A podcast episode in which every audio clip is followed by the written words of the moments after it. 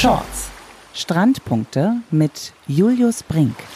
Einen wunderschönen guten Tag. Schön, dass ihr wieder die richtige Play-Taste in euren Podcast-Auswahlen getroffen habt und gefunden habt. Julius und ich haben uns mal wieder auf den Weg gemacht und haben David zu Hause gelassen. Es wird nicht weniger spannend. Wir sind in diesem Fall in Düsseldorf auf der Kö und sitzen in einem wirklich sehr schönen Konferenzraum und haben einen Gast mit am Tisch sitzen, der gleichzeitig auch Gastgeber ist. Und zwar sitzen wir in seiner Wirtschaftskanzlei und wir freuen uns erst einmal auf Ricardo Schmidt. Hallo. Ja, ich freue mich auch. Äh, habe ganz schnell die letzten Folgen gehört, um ajour zu sein. Äh, Riesling, Steilhang blieben mir da in erster Linie im, im Gedächtnis. Aber äh, ich sag äh, allen Usern und Followern heute bitte Cappuccino statt Rotwein. Es wird intellektuell vielleicht ein bisschen härter als sonst. Das ist schon eine gute Einleitung gefunden. An dieser Stelle natürlich auch nochmal schön, dass du wieder mit dabei bist, Julius. Ja, es ist ja dein Podcast. Schön, dass du in deinem Podcast mit dabei bist. Vielen Dank, dass ich dabei sein darf. Und äh, ja, freue mich auf eine, eine ja, unfassbar weitere spannende Folge. Ähm, wir haben ja gesagt, dass wir uns gewissen Themen dann auch mal detaillierter äh, widmen wollen. Ähm, Ricardo ist ein, ist ein Freund von mir. Wir sprechen da natürlich seit, seit Jahren über, über Themen, dann auch immer, die mal im, im juristischen Bereich sind. Und ähm, ich glaube, er hat mir, der ist ja wirklich auch, auch Fan unseres Podcasts, hört viel rein, gibt mir natürlich auch immer Feedback. Und er hatte bei der Folge, in der wir auch natürlich über die äh, Thematik Causa Behrens-Tillmann versus DVV gesprochen haben, hat er nur gesagt, oh, ai, da muss ich ja teilweise bei den Begriffen die Hände über den Kopf zusammenschlagen. Da sage ich so, du hast doch vorher mit mir gesprochen. Da sage ich so, ja, haben wir, aber es ist tatsächlich jetzt für einen Nichtjuristen auch ein, äh, ein ja schon hartes Thema, wenn man, wenn man der Materie nicht ähm, ja nicht firn ist. Und ähm, ich äh, fand es aber dennoch einfach unfassbar spannend, weil es so eine große Tragweite hat und weil es auch ein Thema ist, was mich vielleicht in meiner aktiven Karriere schon ein wenig äh, touchiert hat, begleitet hat. Also wo, wo geht es um, um, um ja, Abgrenzung, Nominierungshoheiten etc. Und äh, jetzt natürlich aus journalistischer Sicht ähm, macht das Sinn, sich da einen absoluten Experten reinzuholen. Und ähm, äh, Ricardo ist jetzt nicht nur ein, ein, sehr, sehr guter Jurist, das kann ich auch selber be be ja, bezeugen, weil er mir da auch mal geholfen hat, sondern er ist auch einfach ein, ein Beachvolleyball-Fan durch und durch. Ne? Ricardo, äh, so wie viele Stunden bist du so in der Woche äh, im Sand? Äh, deutlich mehr als ich. Also äh, wenn ich sagen würde, dass ich jetzt noch im Sand bin, würde ich Ordnungswidrigkeiten zugeben. Das äh, Gesundheitsamt der Stadt Düsseldorf hört sicherlich mit. Ähm, also vor Corona. Aber vor Corona äh, sicherlich äh, ja äh, im Sommer viermal die Woche äh, zwei Stunden und im Winter dreimal hm. versuche ich reinzukommen. Ähm, das Ganze seit 13 Jahren ungefähr und ähm, mit wachsender Begeisterung. Und ich höre erst auf, wenn ich signifikant schlechter werde. Ich weiß nicht, ob ich noch im hohen Alter, was ich jetzt nicht verrate, besser werde. Ja. Aber äh, schlecht, äh, wenn ich schlechter werde, dann ist irgendwann mal, gibt es ein schönes Abschlussturnier, kommt ihr alle und äh, danach gibt's auch ein Riesling und äh, dann ist dann mal Schluss. Wobei du ja äh, jetzt nicht von klein auf äh, im Volleyballzirkus groß geworden bist, sondern Nein, überhaupt Späteinsteiger. Ne? Ähm, ich war eigentlich äh, Fußballer. Ähm, habe auch in der Uni äh, Fußballmannschaft in Freiburg gespielt und äh, war danach auch ähm, hier in, in Gerichts- oder Justizmannschaften und so weiter und auch bei den alten Herren von Fortuna Düsseldorf und war dann sogar Funktioner mhm. in der Fußball-Bundesliga bei einem Verein. Und ja, das hat dann meine Entscheidung reifen lassen, mich vom Fußball zu verabschieden. Mehr kann ich an der Stelle nicht sagen, will ich auch nicht. Ähm, ich weiß, dass ihr glühende Anhänger seid. Und dann trat so eine gewisse Lehre ein und ähm, äh, dann habe ich auf Sylt ähm, bei einem traditionellen Volleyball Cup, Beach Volleyball Cup, allerdings sechs gegen sechs auf einem großen Feld, also mhm. Hallengröße, ähm, diese Sportart kennengelernt. Kampen Cup heißt der. Ne? Das ist der ja. Kampen Cup, das ist ein traditioneller äh, äh Cup ähm, der früher Westerland gegen Kampen hieß, aber da in Westerland eben deutlich mehr Menschen Urlauber mach, äh, Urlaub machen und dadurch auch bessere Volleyballer da waren, hat immer Westerland gewonnen. Da haben die Kampener mal gesagt, nee, jetzt bleiben wir unter uns. Und unter uns bedeutet Berthold Beitz, Werner Höfer, Peter Böhnisch, ähm, jetzt von Prominenten und Wirtschafterseite bis hin zu Hauke Brag, Kjell Schneider, Börje Schneider, also wirklich gute Spieler, Jonathan Haufe. Und äh, ich habe immer gesehen, wie die sich die Bälle, gerade jetzt die letztgenannten, um die Ohren hauten, dann auch im 2 gegen 2 Modus ähm, halt ähm, Off-Turnier, dann nach dem Turnier oder vor dem Turnier haben die dann gesagt, ah, nee, wir wollen nicht nur 6 gegen 6 spielen. Und habe gesagt, das musst du auch noch lernen. Und äh, ja, dann wurde ich irgendwann 50 und ähm, meine Familie rätselte, was können wir dem alten Sack schenken, außer Rotwein oder Weißwein. Dann haben die mir ein Beachvolleyball-Camp geschenkt. Damit haben Sie Also, alles richtig gemacht. In erster ja? Linie meine Frau hat das größte Eigentor damit geschossen, weil ich fortan nämlich dann immer weg war. Aber das äh, war wirklich ein, ein gewisser Schalter in meinem Leben. Ich habe also bei Sarah Goller, heutige Sarah Niedrig und Laura Ludwig, ähm, natürlich mit der ersten Garde Gelernt, gelernt. Und bin dran geblieben, schlicht ergreifend. Habe bei Markus Diekmann dann in seiner Volleyballschule in Bonn weitergemacht und äh, es macht mir Mordspaß, hat mein Leben ein Stück weit verändert. Und hinzufügen möchte ich, dass ich immer ein Typ war, der gesagt hat, du musst auch was zurückgeben. Wenn mir einer äh, so einen entscheidenden Schritt im Leben verpasst in die richtige Richtung, gibst du gern was zurück. Und dann habe ich mich ungefähr 2010 oder ab 2010 um die Spieler gekümmert, nämlich in meinem angestammten Beruf als Jurist und teilweise dann auch seit 2015 als Manager, wenn man das so sagen kann, als Mentor, als Promoter, als guter Geist im Hintergrund. Da würde ich einmal ganz kurz Ja. ganz gerne einhaken als guter Geist im Hintergrund. Und da reden wir jetzt ja auch nicht über irgendwelche Spieler, sondern welche Spielerinnen und Spieler konkret hast du promoted, vermarktet? Also man kann eigentlich sagen, du hast dafür gesorgt, dass das, was man dann zum Beispiel auf der deutschen Tour sieht, dass es auf den Oberschenkeln, auf den Höschen, vielleicht auch als Armbinde, dass es Sponsoren gibt, dass es Geldgeber gibt, die was aufwenden für die Teams, oder?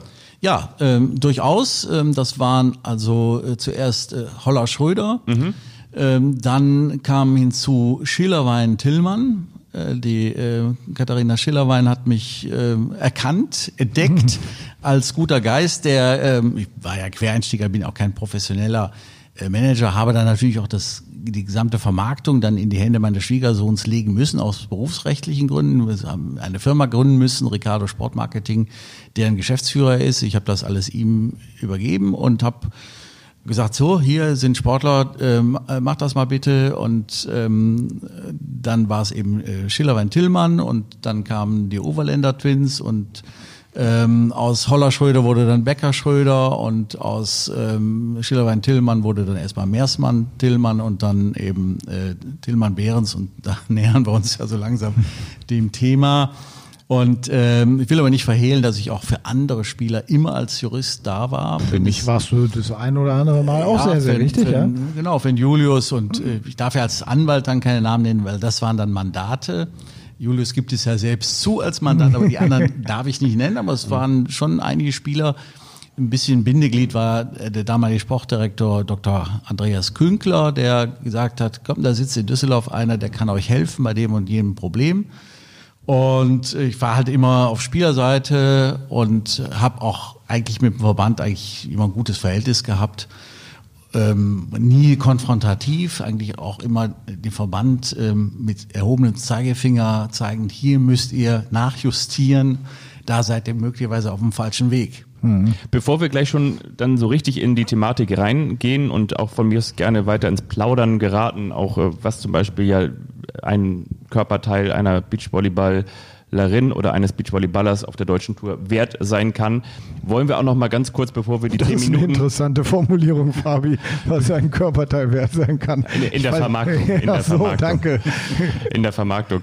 Ähm, möchte ich noch einmal ganz kurz, bevor wir die 10-Minuten-Marke knacken, äh, noch einmal sagen, es geht natürlich vor allen Dingen um eine Auseinandersetzung, um eine juristische Auseinandersetzung, die in diesem Jahr auch so ein bisschen die den Bereich Beachvolleyball verlassen hat, weil sie für großes Aufsehen gesorgt hat. Da ging es um die Diskriminierung oder um die Ungleichbehandlung Kim Behrens, Sinja Tillmann versus, also gegen den Deutschen Volleyballverband. Also Kim Behrens und Sinja Tillmann sind vor das Oberlandesgericht nach Frankfurt gezogen und haben sich juristisch widersetzt, weil sie sich ungleich behandelt gefühlt haben, weil sie eben nicht nominiert wurden, weil sie eben nicht ähm, den Kaderstatus bekommen haben und entsprechend auch an äh, unterschiedlichen Turnieren nicht teilnehmen konnten. Da ging es um Antrittsgelder, um Preisgelder, die ihnen dann eben vermeintlich entgangen sind und ähm, haben in erster Instanz auch Recht bekommen. Und das war eine große Geschichte in der Beachvolleyball-Welt, hat aber eben auch die Beachvolleyball-Blase verlassen.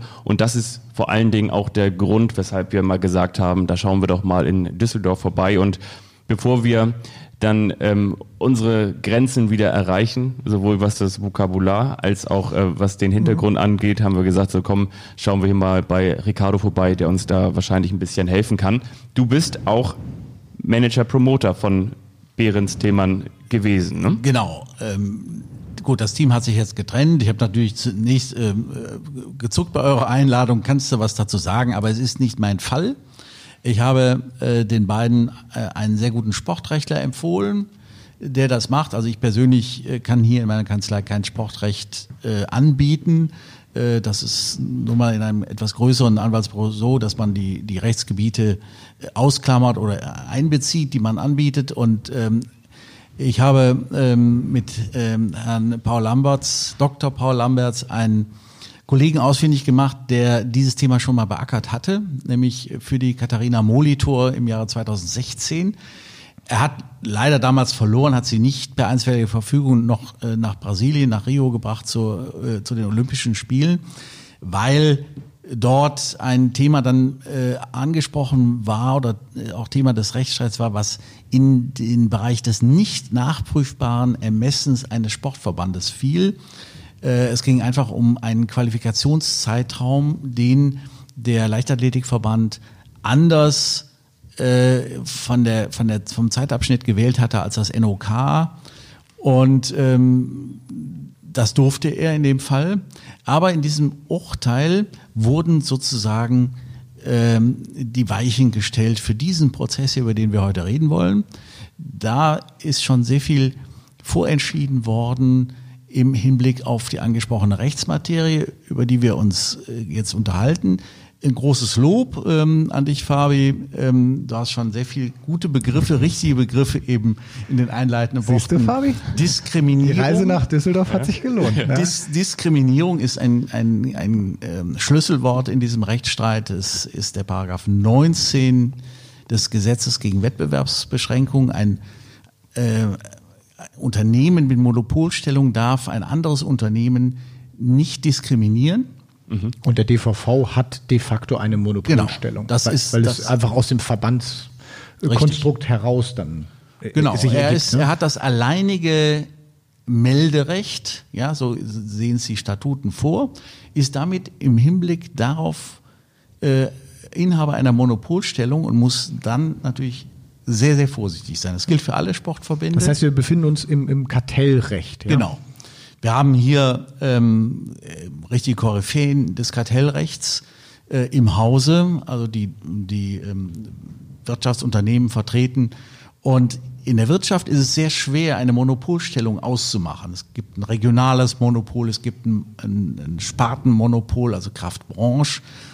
Aber beim Sportverband ist es ganz einfach. Er mhm. darf als einziger für internationale Turniere melden, hat damit die Monopolstellung. Genau. Und er, er hat das ja auch getan. Also ich denke mal, dass, dass unsere Hörer in diesem Fall zumindest auch schon ein bisschen zu Hause sind. Ähm, es ist ja jetzt letztendlich auch ein, ein jahresübergreifendes Thema gewesen. Wir müssen uns ja auch ein Stück weit zurückdenken. Ähm, die die äh, ja, Nichtzulassung oder sechsmalige Abmeldung, je nachdem, wie man es jetzt eben dann eben definiert aus, aus, aus Sicht von äh, Kim Behrens und Sinja Tillmann. Ähm, das hat ja stattgefunden im Jahr 2019. Das war genau. ähm, sicherlich äh, zu Beginn der Olympia-Qualifikation. Ähm, du darfst gerne den, den, den Kopf schütteln, wenn ich zu weit aushole, aber ich, ich finde es immer interessant, auch, auch so die Begleitumstände ein bisschen äh, dann neu darzustellen. Also es ist ein Und im Hinblick auf die WM natürlich auch noch, ne? Auch, auch das, ja. ja. Ähm, in so einer Saison ist ja klar, ist die, die Abmeldung, wir haben das ja gelesen, sechsmal ist sie erfolgt oder nicht Zulassung. Ähm, jetzt hat ja aber jedes Turnier an sich auch eine unterschiedliche Wertigkeit und eine unterschiedliche Auswirkung auf den weiteren Werdegang. Äh, das mal nur so zu, zur Seite gestellt. Aber es war ja eine Phase, in der äh, der DVV ja auf, auf verschiedenen Ebenen umstrukturiert hat. Also ähm, es gab äh, diverse neue Trainer, es gab einen, einen Stützpunkt in Hamburg. Ähm, grundsätzlich der Zentralisierungsgedanke des Verbandes hat mehr stattgefunden und es ist ja auch eine Umstrukturierung im Deutschen Volleyballverband, äh, die stattgefunden hat.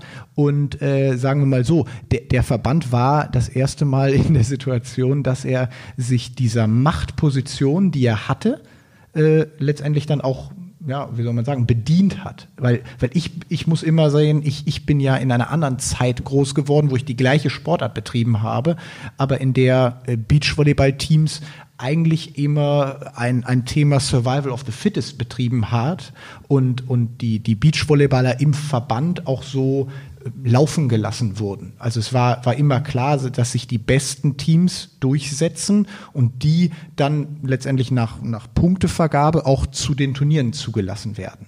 Das heißt, man, man ist irgendwann unten eingestiegen. Man kennt das als, als Beachvolleyballer, wenn man zu viele Teams hat und zu wenig Plätze oder zu wenig Courts, dann musst du dich eben ganz klar sportlich hocharbeiten.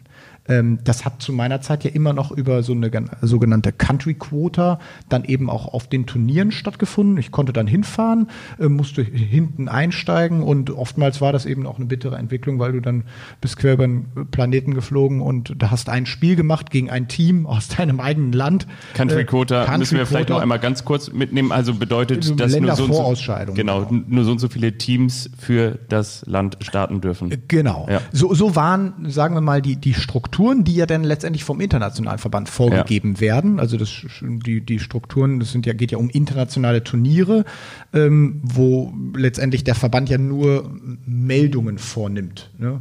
Und ähm, dort war es eben dann das ja nicht das erste Mal, ich glaube, es gab vorher schon mal den einen oder anderen einzelnen Fall, äh, in dem eben diese, diese Machtposition ausgenutzt wurde äh, oder kartellrechtlich vielleicht mhm. dann ausgenutzt wurde.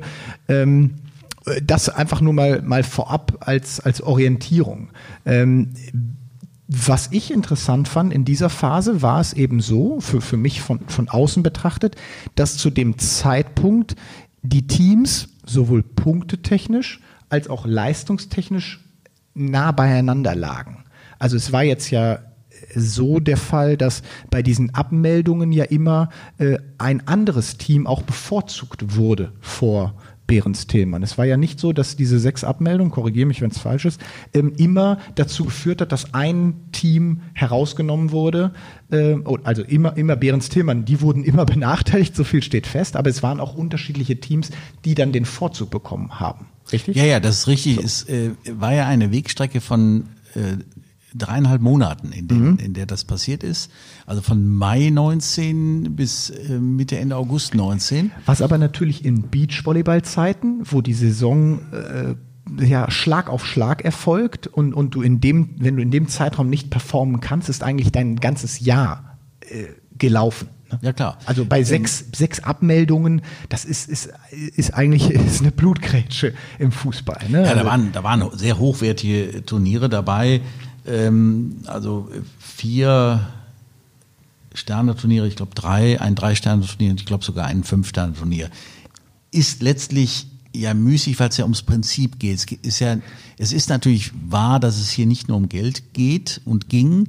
Ähm, eingeklagt waren 22.000 Dollar ähm, Mindestschaden, das heißt also das mindest zu erreichende Preisgeld äh, das One to Barbecue. Ja, ja. Das, das fand ich immer interessant. Also wenn man jetzt den, den Ausfall nur mal da äh, versucht zu bewerten, dann, dann kann man natürlich so den Mindestausfall ansetzen, das verstehe ich schon. Aber ähm, auch wenn wir. Ich ja. möchte noch mal ganz kurz eine, eine Frage sozusagen von außen stellen, ähm, bevor wir schon dann wieder einsteigen. Und zwar, Normalerweise läuft es wie folgt ab. Normalerweise sagt der DVV, wir nominieren euch für die Turniere und du kannst dann als Nationalteam hoffen, dass du dabei bist. Und wenn du er meldet sechs, er meldet sechs genau. für vier Plätze. Genau. Ja. Und äh, kann, hat dann das Recht, kurzfristig ohne irgendwelchen Schadensersatz äh, zwei noch abzumelden, sodass die vier Plätze dann äh, äh gefüllt sind. Und ähm, diejenigen, die halt ähm, nicht zentralisiert sind in Hamburg, melden sich selbst.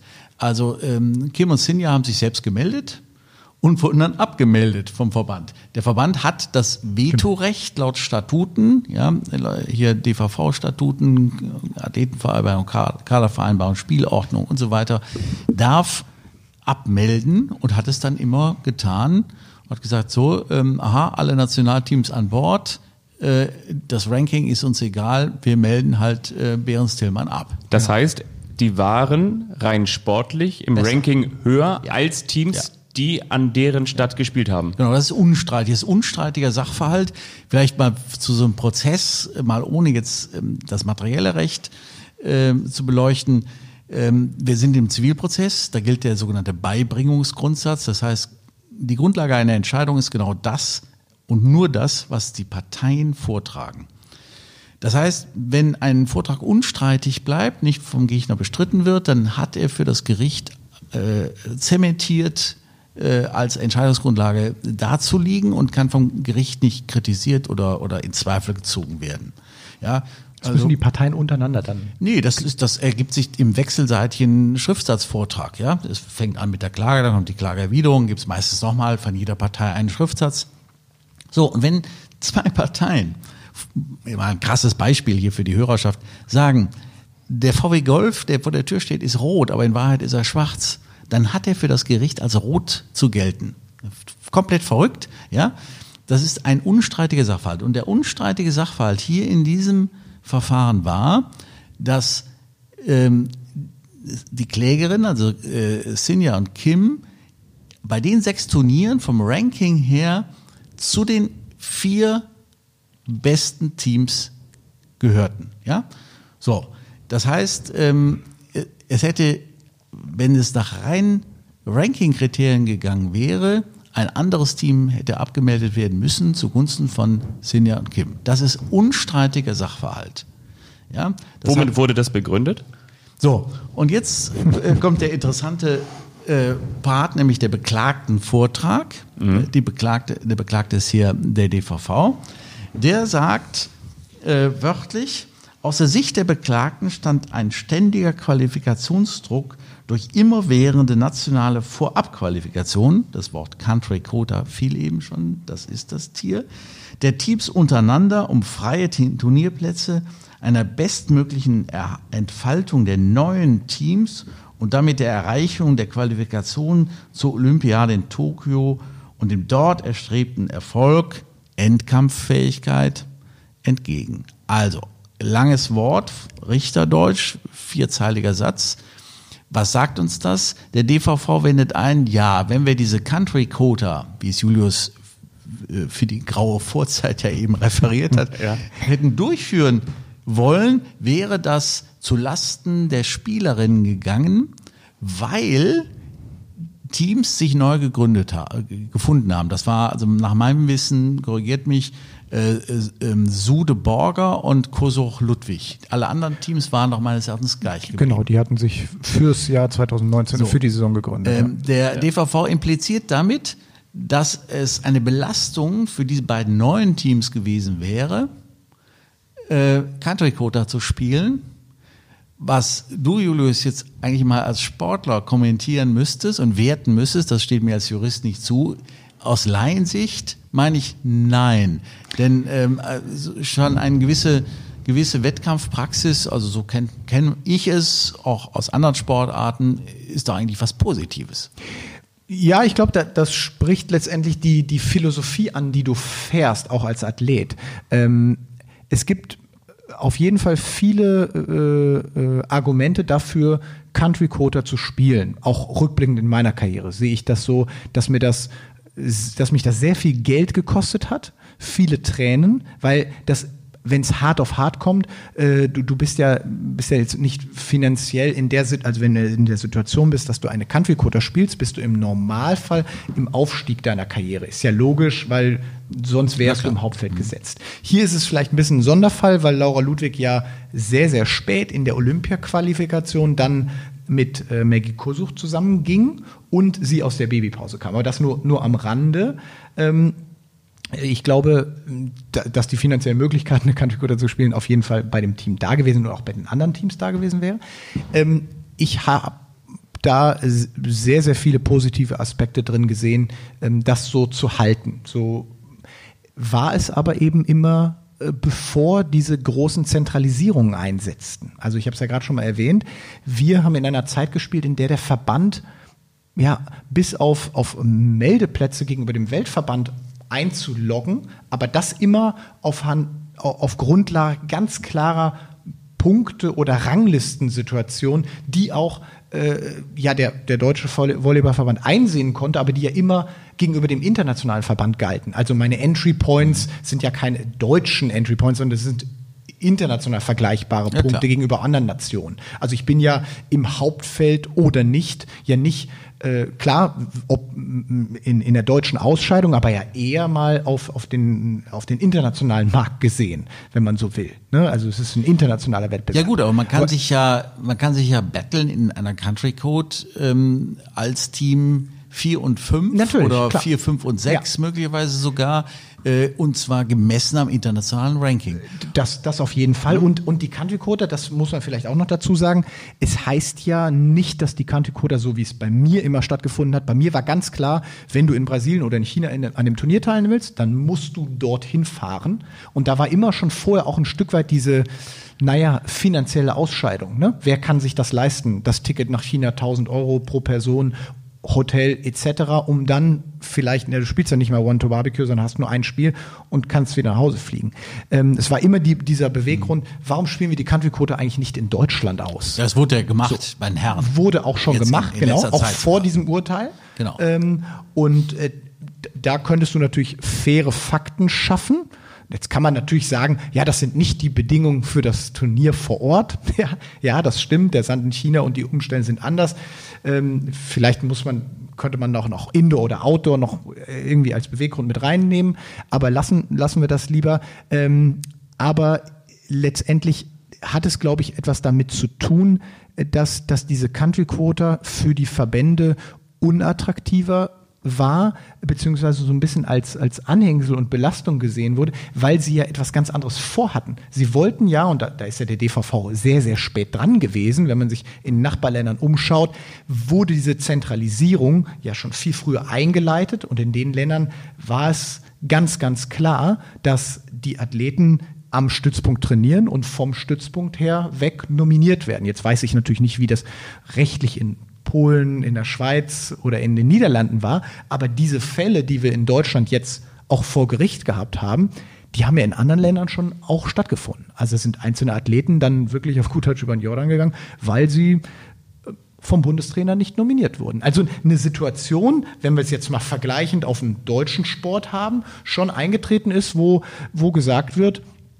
äh, ja, Mats Hummels, du bist ein sehr guter Innenverteidiger, äh, aber in meinem Team findest du keinen Platz äh, und ich nominiere dich nicht für mein mm, Team. Ne? Ja, das, das, wäre nicht nachprüfbares äh, Ermessen genau. eines Sportverbandes oder eines Bundestrainers. So, also ja? so ist es, so ist es in anderen Ländern schon öfters vollzogen worden. Mhm. Und äh, dann muss man vielleicht auch ein bisschen ausholen, dass natürlich der, grundsätzlich die, die Sportreform in Deutschland ein Stück weit auch diese Zentralisierung vorsieht ähm, für mich aber eine Zentralisierung ja nicht einhergeht, ähm, diese Dinge dann auch so durchzuziehen. Also du kannst ja zentralisieren, um zu fördern, um bessere Strukturen zu schaffen, um Fördermittel zu bekommen, äh, bessere äh, Grundlage zur Athletenentwicklung zu schaffen. Was aber ja nicht heißt, dass du dann so nominieren musst und so zulassen musst, wie es der DVV eben getan hat.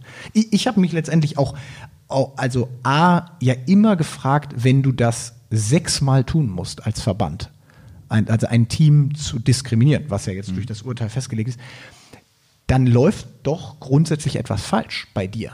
Weil äh, ich, ich bei wem jetzt? Bei, ja, den, bei, bei beim in, Team? In, deinem Verband. In deinem Verband. In deinem Verband. Mhm. Also wenn du, Klar hast du auch äh, eine, eine gewisse Entwicklung vor Augen. Du hast Teams, die jetzt quasi die großen Erfolge feiern sollen und die, die einsammeln sollen und, und Teams in der Hinterhand, in der Nachwuchsentwicklung, denen du auch mal Möglichkeiten geben willst. Also ich, ich sehe auch diese Problematik definitiv äh, beim Bundestrainer und, und auch beim Sportdirektor.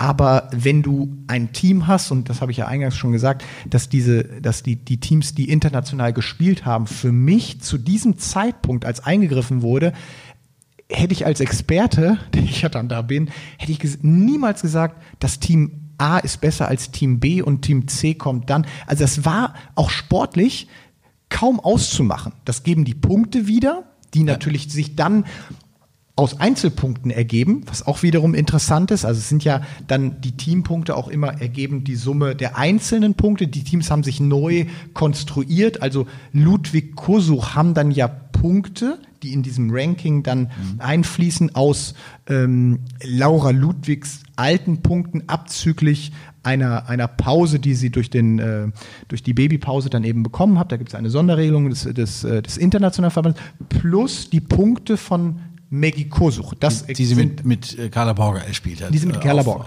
Also die, die, werden dann aber als Teampunkte natürlich gewertet und alle anderen Teams haben das auch oder bleiben zusammen. Das ist ja eine Entscheidung, die die Athleten ja selber treffen können. Interessanterweise wirklich die Athleten selber. Also wer mit wem spielt, ist ja in Deutschland nicht darüber geregelt, dass der Bundestrainer das, das nominiert. Nur mal so im Hinterkopf auch wenn ich vielleicht jetzt sehr weit weg bin von der Materie, ist es ja so, wenn du den Eingriff oder diese Nominierungshoheit nimmst, ist es ja letztendlich das, das, das härteste Tool, was du wählen kannst. Also auch mit den krassesten Auswirkungen. Wenn der DVV Kim und Sinja nicht zu den Turnieren international zulässt, und das haben sie sechsmal nicht getan, dann hat das, das ist eigentlich, als wenn du einem eine Tüte über den Kopf äh, äh, zudrückst und sie keinen Sauerstoff mehr kriegen. Die, ja, die, ja, die haben dann keine Möglichkeit, irgendwie, die haben auch nicht mehr im Nachgang die Möglichkeit, äh, irgendwie diese Punkte aufzuholen. Das ist, das ist, die Turniere gibt's nicht mehr. Das ist wie der Unternehmer, der in der Corona-Krise das, das Steak nicht verkaufen ja, kann, der ja. verkauft's nicht nochmal. Und was das ja für einen finanziellen Gegenwert hat, oder das, das, das wollen wir ja gleich. Ähm, das machen wir gleich, lass mich noch eins sagen. Aber die andere entscheidende Thematik, wer spielt mit wem, bleibt ja immer eine Entscheidung der individuellen äh, Spielerinnen und Spieler, was sehr interessant ist. Also welche, welche Machtposition hat der DVV dann wirklich? Also er kann sie, er kann sie nicht an den Stützpunkt bringen. Hm? Die Entscheidung, externes Stützpunkt zu trainieren, ist in Deutschland dem Athleten ja immer noch frei. Ähm, er kann nur bedingt Einfluss auf den Trainer nehmen, stellt die Bundestrainer, aber wir haben es auch am Stützpunkt erlebt, dass ein Team, ein Nationalteam es ablehnte, mit dem Bundestrainer weiter zu trainieren und hat dann eben einen anderen Trainer eingesetzt. Also auch eine, ein Ding, wo du, wo du, wenn du von außen drauf schaust, was? Das wäre jetzt so, als wenn die Fußballnationalmannschaft sagt, nö, mit dem Yogi machen wir nicht mehr. Wir wollen äh, den äh, Hansi Flick. Vielleicht wäre das zum jetzigen Zeitpunkt auch ganz gut, aber eigentlich ein ja ein Thema, wo du, wo du sagst, wow, interess interessant. Ne?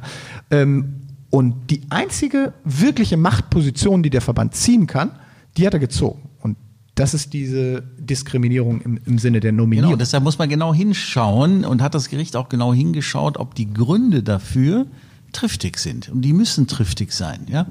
Und zu sagen, ähm, nein, wir ähm, wollen keine äh, Qualifikation. Das, das ist ja ein, ein Ausweichargument. Die haben es erkannt. Es ist unstreitig, wie eben gesagt wird, dass äh, Behrens Tillmann besser waren vom Ranking her.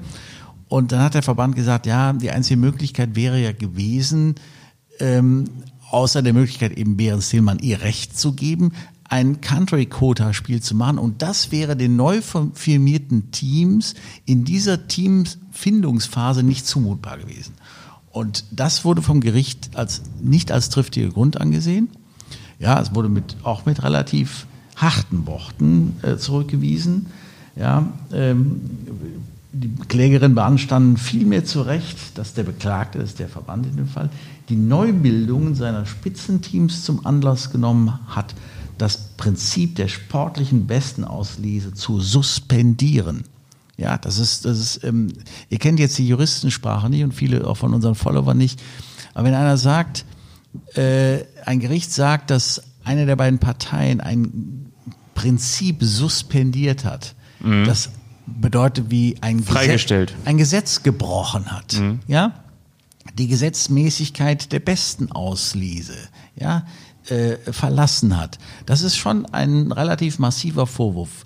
Ich könnte mir vorstellen, ohne die Rolle des DVV und, äh, zu kennen und die Überlegungen, die jetzt dazu geführt haben, dieses Urteil mit der Berufung anzufechten, dass Ihnen die Begründung etwas kurz vorkommt. Aber die Begründung ist sehr entschieden und sehr hart an dieser Stelle.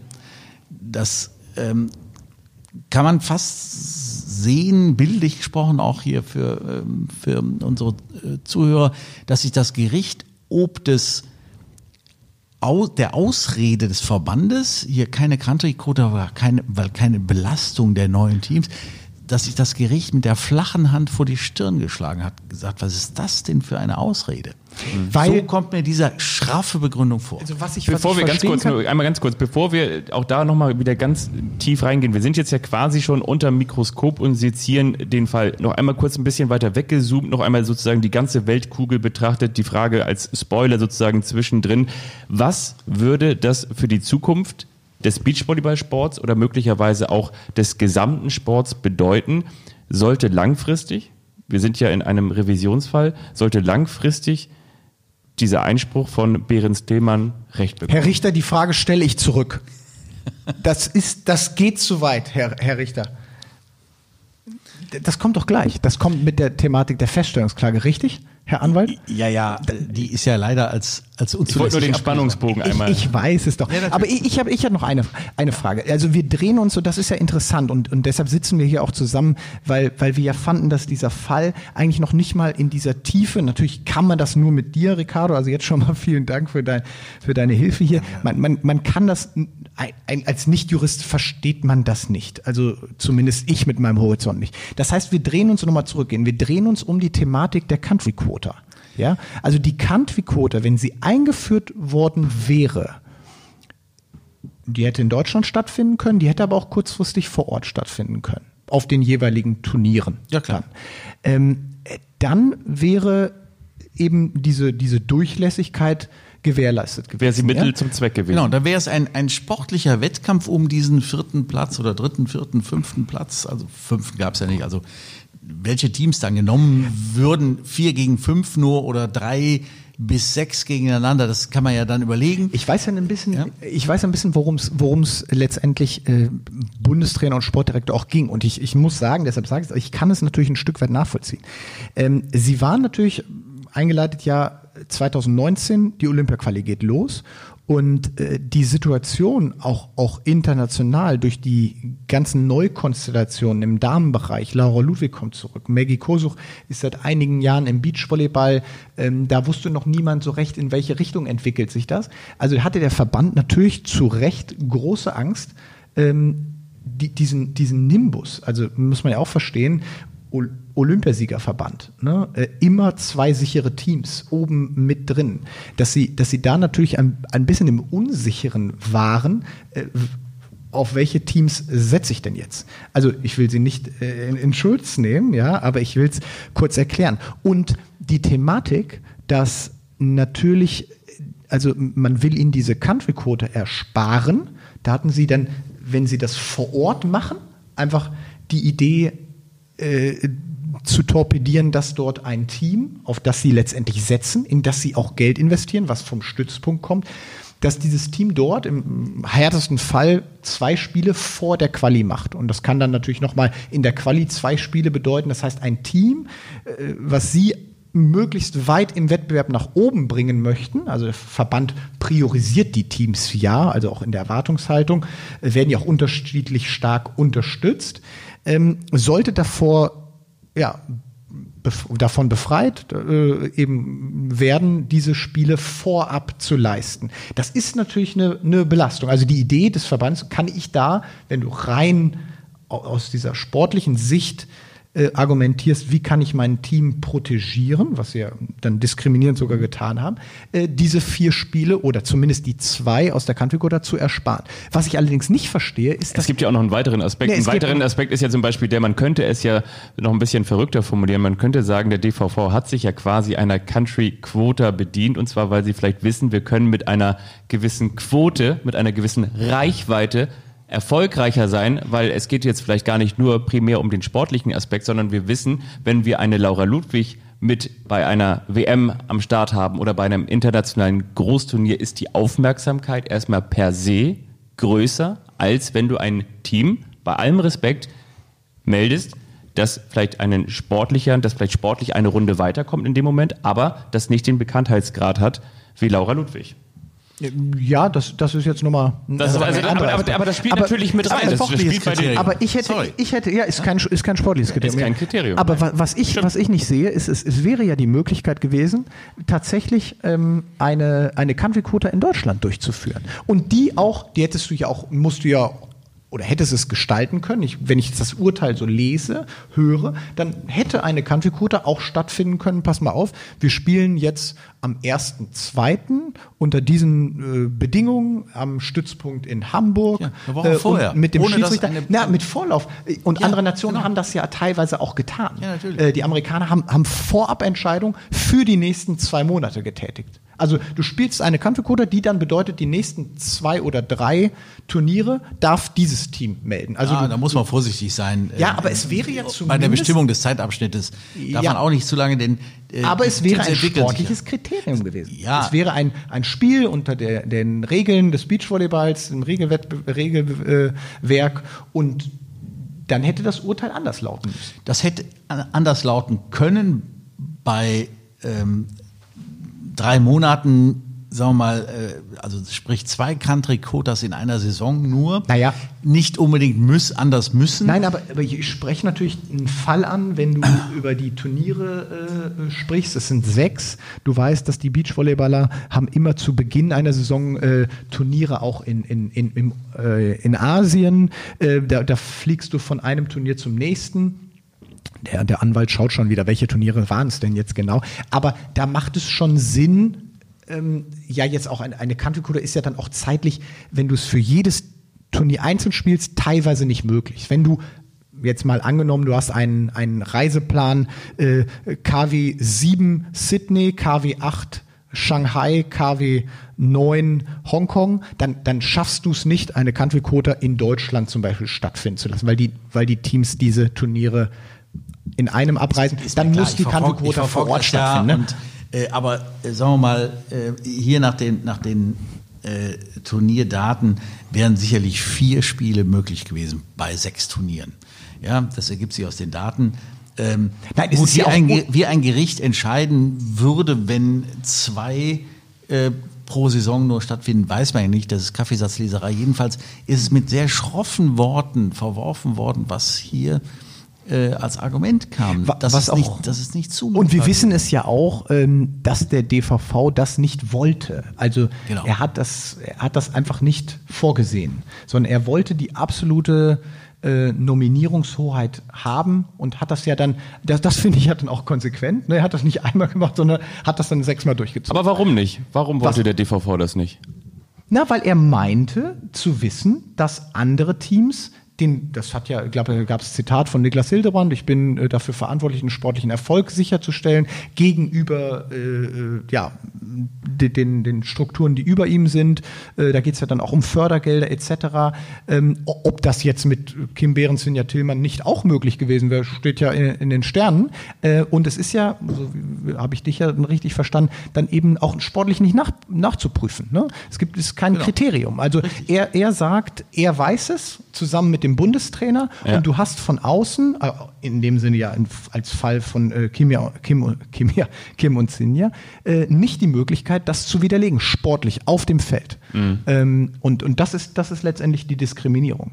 Es geht natürlich zum einen um diese Diskriminierung als solche, aber zum anderen eben auch, und da sind wir jetzt vielleicht mal bei dem Domino Day sozusagen, sind wir bei dem, was daraus resultiert. Und daraus resultiert ja auch ein Schaden. Natürlich ein Schaden, dass man sich diskriminiert fühlt, aber eben auch ein wirtschaftlicher Schaden. Da unterhalten wir uns eben über nicht äh, gezahlte Antrittsprämien um potenzielle Preisgelder. Antrittsprämie, wie, wie kommst du immer auf Antrittsprämie? Äh, Mindest, Mindestpreis. Mindestpreis. Mindestpreisgelder das, ist das, das, das, meine ich. Wenn Mindestpreis. du, wenn du Also- das erste Spiel äh, Zu meiner Zeit gab es bei der FAB noch keine Antrittsgelder. Nein, ich meine, weißt du da was? Nein, Mindestpreisgelder war jetzt äh, wirtschaftlich und Du, sorry, ich juristisch bin jetzt Hobbyjurist. Ich Ja, muss das dir da sofort ich- ins Wort fallen. über, über was reden wir da bei den beiden? Ja, äh, äh, Sie sind ja, äh, äh, haben ja in Höhe von 17.000 US-Dollar gewonnen. 22.000 haben Sie eingeklagt. Da war dann am Ende, äh, gab es das Problem, die weiteren 5.000 darzulegen. Äh, das hat das Gericht so weggewischt nach dem Motto, wir haben das anhand der, der Listen von der FAWB gecheckt und sind nur auf 17 gekommen, haben einen richterlichen Hinweis an die Klägerin äh, geleistet. Ich weiß nicht, warum die 5.000 auf der Strecke geblieben sind, aber es sind immerhin 17.000 äh, für sechs Turniere halt das Mindeste, was an Preisgeld zustande gekommen wäre, ähm, wenn die Spielerinnen alles verloren hätten. Ja, also keine, es wurde nicht Also angeklagt. sie sind total eine, defensiv. ja, ja, der- natürlich. Ja, das kannst du auch nicht. Also du kannst ja nicht ähm, den, den jetzt einen äh, Verlauf, ich werde jetzt Neunte in dem Turnier und äh, ein Drei-Sterne-Turnier werde ich vielleicht Fünfte. Das, das lässt sich ja nicht beweisen. Na gut, aber dass sie bei allen sechs Turnieren äh, Letzte werden, hätte ich jetzt auch nicht Gegenteil erwartet. müssen Ne? sie ja beweisen. ja. Sie ist ja darlegungs- und beweisverpflichtet, dass sie mehr bekommen. Wa- Was ich halt, Aber was ja, ganz kurz noch, was aber ein Fakt ist, dass ein Fakt ist, dass sie im Vorwege schon abgeschlossene Sponsorenverträge hatten und die Sponsoren weniger Sichtbarkeit hatten, weil sie nicht an diesen Turnieren teilgenommen haben und entsprechend hat doch der Sponsorenwert, der Gegenwert auch nicht funktioniert. Warum wurde das jetzt nicht mit einbezogen in diesem Gerichtsurteil? Ja, weil es möglicherweise nicht merkantilisierbar ist, weil die Sponsoren glücklicherweise, weil es nette Sponsoren sind, ich kenne die ja auch äh, aus berufenem Munde, also die, diejenigen, die Kim mitgebracht hat, kenne ich nicht, muss ich sagen. Ähm, aber das, das äh, haben, haben die nicht ähm, beanstandet, äh, offenbar und, und ähm, Hätte man das können? Je nach Vertrag, also in den Verträgen äh, Ich meine auch als Team sozusagen vor Gericht, dass man sagt, mir, Ja, nur wenn ein Schaden entstanden Ja. ist, natürlich. Das Ja. ist ja, wir, wir reden ja jetzt nicht über diesen leider verunglückten Feststellungsantrag, sondern über den Schadensersatzantrag, der ja zu 17 22 also ähm, fast drei Viertel durchgedrückt, äh, äh, durchgedrungen ist.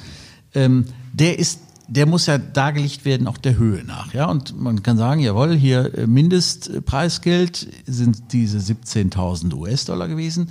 Und wenn man jetzt noch ähm, entgangenes Sponsoring hätte geltend machen wollen, dann muss man natürlich sagen, äh, kausal dadurch, dass ich abgemeldet wurde, hat mein Sponsor mir 2000, sage ich mal, weniger bezahlt. Die will ich jetzt äh, vom Verband wiederbekommen.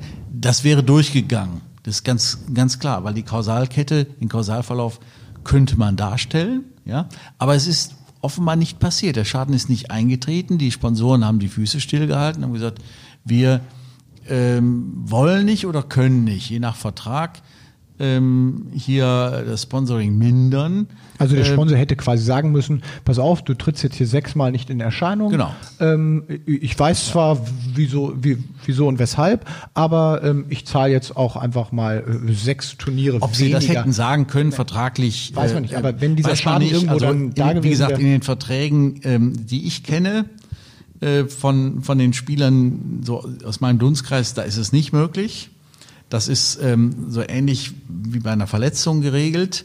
Ja, äh, wenn halt ähm, durch den Verband eine Abmeldung, also nur wenn sie qualifiziert wären und dann nicht antreten, dann wäre eine, ein Recht da. Ja? Und ich denke mal, dass auch die anderen Sponsoren, die Kim Behrens mitgebracht hatte, dass die ähnliche Verträge haben. Das ist eigentlich üblich, Standard, dass man also auch als Spielerberater ähm, sowas nicht zulässt, dass ähm, durch, ich sag mal, jetzt Verbandsgewalt ähm, noch in die Sponsoringverträge eingegriffen wird. Das wäre, also dann wäre der Vertrag falsch, wenn, wenn äh, einem Spieler ein solcher angedient würde. Ja, oder dann müsste der Spieler überlegen, unterschreibe ich den, ist mir das zu risikoreich, denn ich kalkuliere ja mit diesen Sponsorbeträgen und dann werde ich abgemeldet und muss wieder zurückzahlen. Also äh, solche Verträge kann man eigentlich nicht abschließen als Spieler. Ja, aber Mich interessiert an Ja. dieser Stelle noch einmal ganz kurz wieder eine allgemeinere Frage. Wie wichtig ist für ein Team Marke Behrens Tillmann das Mindestpreisgeld ähm, bei, bei entsprechenden Turnieren, über die wir jetzt gerade gesprochen haben, für die Gesamtwirtschaftlichkeit? Das ist schon ein äh, sehr großer äh, Anteil am Gesamtjahresbudget. Äh, das Gericht hat einfach so ein bisschen aus der hohlen Hand gesagt, das ist das Haupteinkommen. Ähm, das würde ich jetzt mal nicht sagen. Ähm, also Weil du die anderen Summen kennst? Ja. Ähm, aber es ist schon ein wichtiger Baustein, vor allen Dingen, äh, wenn wir nicht über die Mindest... Äh, ähm, Preisgelder reden, sondern über die Preisgelder, die man auch mal, wenn man, wenn man ähm, äh, aus der Gruppenphase raus äh, sagen wir, in die erste oder zweite ähm, äh, Runde, äh, Shootout-Runde kommt, ähm, dann ist das ja schon deutlich mehr als hier pro Turnier vom Gericht anerkannt wurde oder auch nur eingeklagt wurde. Dann Und wir reden über die Vize-Europameisterin. Ja, da kommen, Ja. Wir, kommen wir gleich nochmal zu. Nee, weil wollte ich nur sagen, das Ganze, daher, ne? Natürlich. Na, zu dem Zeitpunkt noch nicht. Zu dem Zeitpunkt Zu noch nicht, aber damit Zeitpunkt will ich nur sagen, auch das Potenzial des Teams. Ja. Also wir reden ja natürlich nicht immer über den letzten Platz. One, two, Barbecue, das meine ich nur. glaub, aber das da, ist, das ne? ist unbestritten, Ja, dass genau. in diesen Sie- sechs Turnieren Kim und Sinja äh, mindestens ein Spiel gewonnen hätten. Ja, natürlich. Aber ich fand es einfach mal interessant, es zu sehen, ähm, äh, wie diese Summe zustande kommt. Also warum oder wa was kann man ansetzen? Und dann haben wir ja gerade gelernt, dass man dann eben minimal rangeht. Was, was mich immer beschäftigt hat, zum einen, wieso da nicht weitere Summen reinfließen? Okay, das, das habe ich mittlerweile verstanden. Ähm, fließen dort nicht letztendlich auch dann ähm, Reisekosten mit ein, die vielleicht schon gebucht worden waren? Also ist das nicht Ich auch noch weiß eine jetzt nicht genau, wie die Beträge zusammen, die sind jetzt so glatt. Okay. Äh, 1000 Euro, 2000 Euro. Also wenn, wenn da Reisekosten abgezogen worden wären, dann hätten wir irgendwie was äh, noch mit ein paar Stellen hinterm Komma. Mhm. Ähm, also ich denke mal, das sind wirklich die Mindestpreisgelder. Also äh, ich, ich glaube, dass du kennst das besser, Julius. Ähm, die Hotels sind da glaube ich frei. Ähm, Ja, aber Und- letztendlich und nur, wenn du, im Flüge natürlich Hauptfeld, nicht. wenn du im Hauptfeld bist. Ja, gut, also nehmen wir mal an, dass sie, dass sie nicht mit drin waren. Was, was ich. Das, Entschuldigung, ganz kurz. Ja. Also das heißt, auch auf internationalen Turnieren, äh, wenn ihr noch Qualifikation spielen musstet, habt ihr die Hotelübernachtung selbst bezahlt? In der Quali musst du die Hotelübernachtung Okay. selber zahlen. Also zu meiner Zeit. Ich darf jetzt nicht den Fehler machen, das ist ja schon drei Konfektionsgrößen her. Ne? Also so viel steht ja fest. Äh, Also ich, ich, ich glaube bei den großen Turnieren nicht, äh, die hier äh, eine Rolle spielen, aber das ist ja auch, es ist letztlich müßig und das, das ist auch, sagen wir mal, für die, ähm, für diese Grundsatzfrage, was ist hier entschieden worden, nur sekundär, ähm, die, Höhe. Um vielleicht nochmal ähm, ein bisschen zurückzuspulen zu dem Rechtsstreit, der hatte ja letztlich zwei Aspekte. Es war aber, es war zunächst fraglich, ist er überhaupt zulässig, diese Klage? Äh, insofern ist das Urteil ein bisschen kopflastig. Das hat sich also mit mehr Begründungsseitenzeilen oder Worte, wie immer man es bezeichnen will, mit der Zulässigkeit befasst. Warum? Weil die beiden Spielerinnen äh, jeweils eine Vereinbarung mit dem Verband getroffen haben. Einmal hieß sie Athletenvereinbarung, das war die Kim, und einmal Kadervereinbarung von 2011, das war die Sinja. Und dort ist eine Schiedsgerichtsklausel drin. Da sind ganz viele Nebenvereinbarungen, aber auch die Klausel, dass unter Ausschluss des ordentlichen Rechtswegs, und die Damen sind ja den ordentlichen Rechtsweg gegangen, ein Schiedsgericht entscheidet. Schiedsgericht äh, bestehend aus dem äh, Vorsitzenden des Verbandsgerichts und jeweils einem Schiedsmann noch von, beider, von beiden Parteien, also einem von DVV und einem von den Klägerinnen. So, das ist unterschrieben worden, die Tinte ist trocken und diese Vereinbarung ist vom Gericht auch in Bausch und Bogen aus mehreren Gründen als unwirksam bezeichnet worden. Ähm, Argument 1, diese ähm, Vereinbarung, diese Schiedsgerichtsvereinbarung wurde nicht freiwillig unterschrieben, sondern unter dem Druck, dass sonst die beiden Spielerinnen ihren Beruf nicht ausüben hätten dürfen. Ja? Ähm, sie hätten ja national noch niemals spielen können, aber auch international nicht, ähm, wenn sie diese Athleten- oder Kadervereinbarung nicht unterschrieben hätten. Ähm, hierzu war eine Eisschnellläuferin, die große Vorreiterin, die Claudia Pechstein, die über fünf Instanzen, man fragt sich jetzt, gibt es in Deutschland fünf Instanzen? Nein, gibt es nicht, aber Endinstanz war der Europäische Gerichtshof für Menschenrechte und da hat sie schlussendlich Recht bekommen, es durchgesetzt hat, dass dieses Verfahren eine Schiedsgerichtsklausel den Spielern zu stellen, unzulässig ist. Ja, unter dem Druck friss oder stirb, unterschreib bitte diese Schiedsgerichtsvereinbarung, sonst kannst du deinen Beruf nicht ausüben. Also Sie hätten auf Profi. der, auf der German Beach Tour nicht starten können, wenn Sie Genau. diese Schiedsgerichtsvereinbarung nicht unterschrieben hätten. So, und ähm, das, das ist also, das ist unwirksam. Das war der Grund eins und der Grund zwei ist, ich sage jetzt mal, äh, lieber Verband, ich will den lieben Verband nicht angreifen, aber es war wirklich ein Stockfehler. Ähm, in einem solchen Schiedsgericht muss, ich will uns jetzt unseren Stand nicht äh, über Gebühr ähm, heben, äh, aus der Masse rausheben, aber muss ein Jurist drin sitzen. Und das ist auch nicht gewährt durch diese Schiedsgerichtsvereinbarung. Da steht nicht drin, dass einer von den dreien des Schiedsgerichts die Befähigung zum Richteramt haben muss, also zwei juristische Staatsexamen.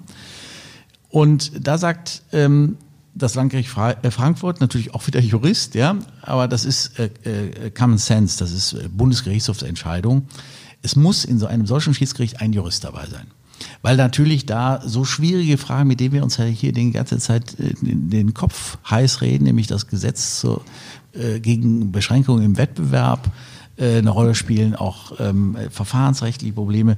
Und ähm, das, das wäre wirklich unfair und es wäre auch dieser, dieser Ju- Justizgewähranspruch, der ein Menschenrecht ist irgendwie, der wäre dann ausgehebelt, wenn durch eine Schiedsgerichtsvereinbarung ähm, ein Bäckermeister, ein Sportlehrer und äh, äh, vielleicht ein Diplom-Betriebswirt äh, über diese schweren Rechtsfragen entscheiden müsste. Und das waren die beiden Gründe, warum ähm, der Europäische Gerichtshof und das Landgericht Frankfurt dem folgend gesagt hat, nein, die Klage hier vor dem ordentlichen Gericht ist zulässig, die Schieds Schiedsgerichtsvereinbarung ist unzulässig. Wir entscheiden. Das war eine ganz bittere Pille für den Verband, das hat sich mir auch durchgestellt. hinten. Aber was wäre gewesen, wenn äh, in der Schiedsgerichtsvereinbarung drin gestanden hätte, dass eben eine Person äh, ein, ein Richter ist? Oder wäre ein Argument muss? weg gewesen. Dann wäre eins von beiden Argumenten weg gewesen. Aber die Freiwilligkeit, die, äh, wenn ich die Argumente gewichte, noch viel wichtiger ist die nicht vorhandene Freiwilligkeit äh, des Abschlusses dieser Schiedsgerichtsvereinbarung, die in dem Pechstein-Verfahren so eine große Rolle gespielt hat. Ähm, die wäre auch dann nicht gewesen, ja, nach dem Motto, ihr müsst unterschreiben, sonst könnt ihr euren Beruf als Profisportler nicht ausüben, wie ihr wollt. Ähm, das hat viel mehr Gewicht als das Argument mit dem Berufsrichter oder mit dem, mit dem äh, Volljuristen. Ähm, das hätte alleine schon gereicht nach meinem Dafürhalten. Ich habe also auch das ähm, Pechstein-Urteil vom Europäischen Gerichtshof für Menschenrechte nochmal studiert und da steht ganz klar drin, das ist auch weiträumig zitiert worden hier in dem Urteil vom 7.10. vom Landgericht Frankfurt. Und ich glaube, äh, also ich müsste mich schwer täuschen, ähm, ich mache das jetzt 35 Jahre, ähm, das hält auf jeden Fall. Ich denke mal, dass das Oberlandesgericht Frankfurt auf jeden Fall auch wie das Landgericht äh, die Klage für zulässig erachtet. Das dürfte Du sprichst jetzt über die Revision. die Des- Berufung. Wir die müssen Berufung. Ja. Begrifflichkeit. Also Sorry, sorry, wir, Herr Richter, Wir ja. haben die erste Instanz, die haben wir jetzt hinter uns. Danach kommt die Berufung. Aber da, da gehen wir vielleicht später nochmal Und noch dann mal gibt, gibt es natürlich noch wegen Bedeutung der Rechtssache die mögliche Revision zum Bundesgerichtshof. Nicht unbedingt wegen des Streitwertes, da musst du 40.000 Euro erreichen, um per Streitwert schon allein nach Karlsruhe zum BGH zu kommen.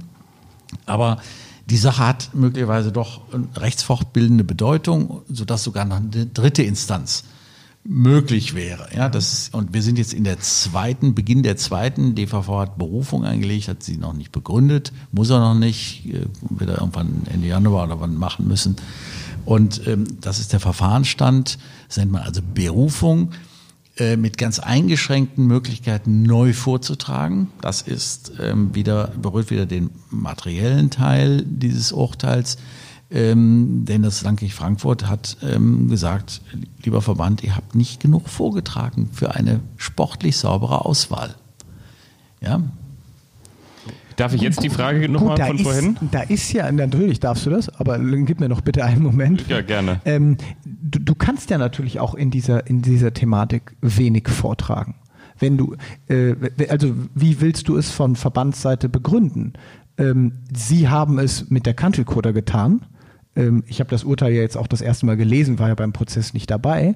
Ähm, ich habe letztendlich immer diesen, diesen Vergleich ähm, zu anderen Mannschaftssportarten, in denen es halt ja anders läuft. Und ich stelle mir immer die Frage, die war zu meiner äh, aktiven Zeit nicht geklärt, wo ordnest du oder wo setzt du diese Sportart Beachvolleyball dann an? Ist sie, also ist ein Team, Behrens Tillmann, genauso wie Ludwig Kosuch, ist das vergleichbar mit einer Handball, Basketball, ähm, äh, Fußball-Nationalmannschaft, wo eben de facto, also bisher ist noch nicht passiert, Mats Hummels eben sich nicht einklagen kann. Wenn er nicht nominiert wird in den Kader für die Weltmeisterschaft von Jogi Löw und, und da, da erleben wir es ja gerade eigentlich ja äh, im, im besten Beispiel, dass, dass Jogi Löw sagt, ich baue einen Kader auf, der mir zum Zeitpunkt X, also der Europameisterschaft, die ansteht, dann eben das beste Ergebnis bringen soll. Ich will diesen Kader entwickeln und dafür muss ich vielleicht auch zum vorherigen Zeitpunkt andere Spieler zurückstellen, nominiere sie nicht. Das Ergebnis sehen wir derzeit, ähm, äh, weil de facto ich immer wieder denke, Mats Hummels könnte in der Innenverteidigung der Fußballnation schon gut helfen und Thomas Müller auch, aber das ist jetzt mein subjektives Empfinden. Ähm, man kann das ja auch schwer nach weisen? Also wer beweist dir, dass Mats Hummels in der Innenverteidigung der bessere ist gegenüber anderen oder zusammen mit Jerome Boateng, der wo auch aussortiert wurde? Oder wer sagt dir, Thomas Müller äh, schießt dir immer drei Tore, macht keiner? Da geht es ja auch um Spielphilosophien etc. Und äh, de facto ist es auch noch nicht vor einem Gericht letztendlich geklärt worden. Ähm, also hat Yogi Löw zusammen mit dem Sportdirektor sicherlich die Nominierungshoheit über den Kader der Nationalmannschaft und kann so dann eben auch zu Turnieren melden. Wenn wir das runterbrechen auf die Sportart Beachvolleyball, dann hat der Bundestrainer, da fängt es ja schon mal an, nicht die Nominierungshoheit, überhaupt die Teams zusammenzustecken. Genau, das so. wollte ich gerade sagen. Das ist der entscheidende Unterschied. Man müsste vielleicht mal, ähm, so leid es mir tut, den Fußball rauslassen und mal in andere Sportarten, die auch ähm, von in zwei Zweierkonstellation. Also Synchronschwimmen fällt mir jetzt ein. Ist natürlich nicht besonders sexy, aber ja, da aber müsste man mal schauen, wie, was, wie werden die nominiert. Was ich interessant Oder, Oder gerade. Nein, Ruderer. Ja. Lass uns bei den Ruderern bleiben, weil da ist es, da ist es vielleicht ein, ein Stück weit dahingehend interessant, du kennst, du kennst sie auch, dass zum Beispiel ja so der, okay, der Deutschland Achter, aber auch der Vierer ja von einem Bundestrainer besetzt wird. Und dort ist es ja auch nicht so, dass es eben ganz klar ist, laut Ergometertest ist, ist äh, der Ruderer A, B, äh, äh, C und D sind die stärksten und die gehen automatisch in den Vierer. Dort hat der Bundestrainer ja auch eine, eine, eine gewisse Nominierungshoheit und, und nominiert dort mal den einen, äh, weil er letztendlich sagt, mit denen oder in dieser Konstellation habe ich ein besseres Team. Also man, man nennt das äh, sportrechtlich das Selbstaufstellungsrecht einer Mannschaft. Das ist in sehr wenigen Mannschaftssportarten gegeben. Das hätte ich mal zu aktiven Zeiten hier ist es Hier ist es statuarisch festgelegt, also nach den Statuten äh, des, des Beachvolleyballs gibt es ein Selbstaufstellungsrecht. Es sind zwei Unternehmer, die, die einzelnen Sportler oder Sportlerinnen sind Unternehmer, das warst du auch, Julius. Und ähm, ich bin es immer noch. Ähm, ja, aber nicht mehr als Beachvolleyballer. Dazu trinkst du zu viel Riesling. Ähm, ja, was, was und, ähm, ist der Ruf erst, ne? Ja, genau. genau. Ähm, und die tun sich dann zusammen, zwei davon, ähm, zu einer meines Erachtens auch unternehmensähnlichen Verbindung, jedenfalls auf äh, kurze Sicht, ja, eine Saison, ähm, das ist ja der gemeinsame Zweck. Sie bilden eine Gesellschaft, das ist eine BGB-Gesellschaft, Gesellschaft bürgerlichen Rechts. Ja, der gemeinsame Zweck ist, diese Saison zusammen im Sand zu stehen, mit ähm, allem, was dazugehört, mit Risiken, mit Chancen. So. Und ähm, dieses Selbstaufstellungsrecht, das ist halt dieser Sportart immanent. Das ähm, habe ich jetzt nicht so schnell re recherchieren können. Aber es wäre vielleicht nochmal ein Thema. Gibt es das in anderen Mannschaftssportarten überhaupt? Oder sind wir mal wieder, ich fühle mich ja in der Familie auch, der Familie auch angehörig, sind wir mal wieder Exoten hier in dem Fall? Äh, ich habe lange Im so Tennis, im, Autofahren, im Tennisdoppel zum Beispiel. Tennisdoppel ist, glaube ich, auch ein Selbstaufstellungsrecht. Hm, ist das so? Ich glaube schon. Ich glaube schon. Ähm, Haben Becker und Stich sich damals selbst aufgestellt? Barcelona 92 meinst du, als ja. sie Olympiasieger wurden? Ich ähm, weiß nur, dass sie danach auf jeden Fall den Olympiasieg nicht gemeinsam gefeiert haben, aber das hatte andere Gründe. Das, hatte das mit dem Verband mit Jonas Reckermann, aber dann schon. ja, siehst du. aber ja, das ist. Ja, das, jedenfalls ist das hier da und das, und das macht die Sache so schwierig, ja, das Selbstaufstellungsrecht versus ähm, Bildung von Nationalteams, deren äh, Protektion äh, durch solche Regelungen, dass man sie schützt, dass man sagt, so ihr, ihr marschiert jetzt durch, nur wenn, wenn ihr verletzt seid, kommt halt noch ein Team da rein. Ähm, das macht die Sache so spannend, so, so vielleicht auch ähm, in gewisser Weise als Unikat äh, hier äh, dastehen. Man muss noch mal, müsste nochmal in andere Sportarten reingehen, ob es das nochmal gibt. Fakt ist, dass es hier so gelaufen ist. Ähm, wenn ihr mich fragt, wie, wie soll es in der Zukunft laufen, dann könnte man eigentlich nur den ganz brutalen Weg sagen, man muss den Teams das Selbstaufstellungsrecht nehmen. Ja, es kommen halt pro Geschlecht zehn Spieler und Spielerinnen nach Hamburg. Und äh, Jürgen Wagner, von Jürgen Wagner angefangen bis ähm, äh, zu Vizetrainer und so weiter, setzen sich zusammen und sagen so, ähm, A spielt mit C und nicht mehr mit B. Ähm, ich weiß nicht, welche ähm, äh, Revolutionen dann oder welche, welche Gedanken dann bei den Sportlern hochkommen, ob sie dagegen angehen, ob sie boykottieren, was weiß ich, weil es eingefahrene Gleise sind. Ob es dem Sport letztendlich gut tut, ich, das, äh, das sind die brasilianischen Verhältnisse, würde ich Aber mal sagen. ist es in Deutschland zum Beispiel im Juniorenbereich nicht sogar so, dass dieses Selbstaufstellungsrecht nicht gegeben ist? Das sind ja keine Unternehmer. Ja, das sind ja noch, ähm, äh, noch Amateure. Ja. Mhm. Aber sobald du Profi bist, ähm, dein Beruf damit äh, ausübst, Beachvolleyball zu spielen, auf Turniere zu gehen, bist du Profi, ist das dein Beruf und da hast du noch das Selbstaufstellungsrecht. Das, mag, das mag bei Amateuren anders sein. Das, das ist so. Und du vermarktest unter anderem diese Unternehmer, wenn wir sie jetzt ja. weiter so nennen wollen. Was kannst du da uns mal ein bisschen näher bringen? So eine, so eine Armbinde. Was, was, was ist das für ein Wert auf der deutschen Tour? Ah, das ist ein äh, Berufsgeheimnis. Ja, ähm, da kann Julius aus seinen Verträgen äh, zitieren oder auch nicht.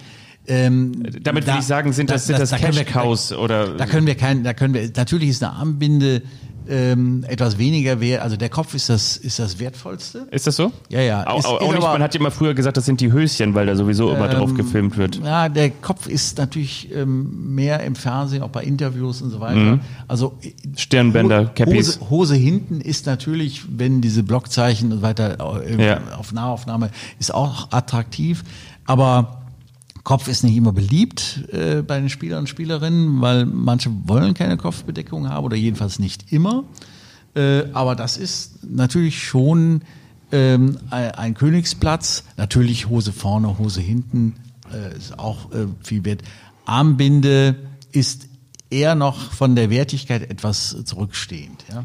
Königsplatz bedeutet das, wir unterhalten uns ähm, du hast gesagt, du willst es nicht verraten. Ich bin trotzdem Journalist und frage natürlich nach. Unterhalten wir uns über 50 bis 100.000 Euro oder unterhalten wir uns über 5 bis 10.000 Euro oder über 500 ja, bis 1.000 Euro? Es kommt äh, ganz auf das Ranking, äh, kommt darauf an, wer äh, äh trägt das Firmenlogo XYZ. Ich meine jetzt ein, ein, ein Team, das auf der deutschen Tour spielt jetzt mal vielleicht unteres Nationalteam, also nicht das top gesetzte Nationalteam, sondern es, vielleicht. Es gibt Teams, die ähm, sich ein Tattoo auf die Schulter setzen, um in einem Hotel überhaupt übernachten zu dürfen. Okay, das, das, das, äh, ja, also das ist komplett äh, ist unterschiedlich. du kannst ja, unterschiedlich. Du kannst ja das Tattoo oder die Armbinde von Laura Ludwig, die sicherlich einen ja einen größten Wert in Deutschland erzielen kann, ja. äh, nicht mit einer Spielerin, die jetzt äh, ja auch in dem vielleicht Amateurbereich dann noch unterwegs ist. Also Vollprofi ist, ist, ist dann ja auch schwer zu definieren. Ja. Aber ähm,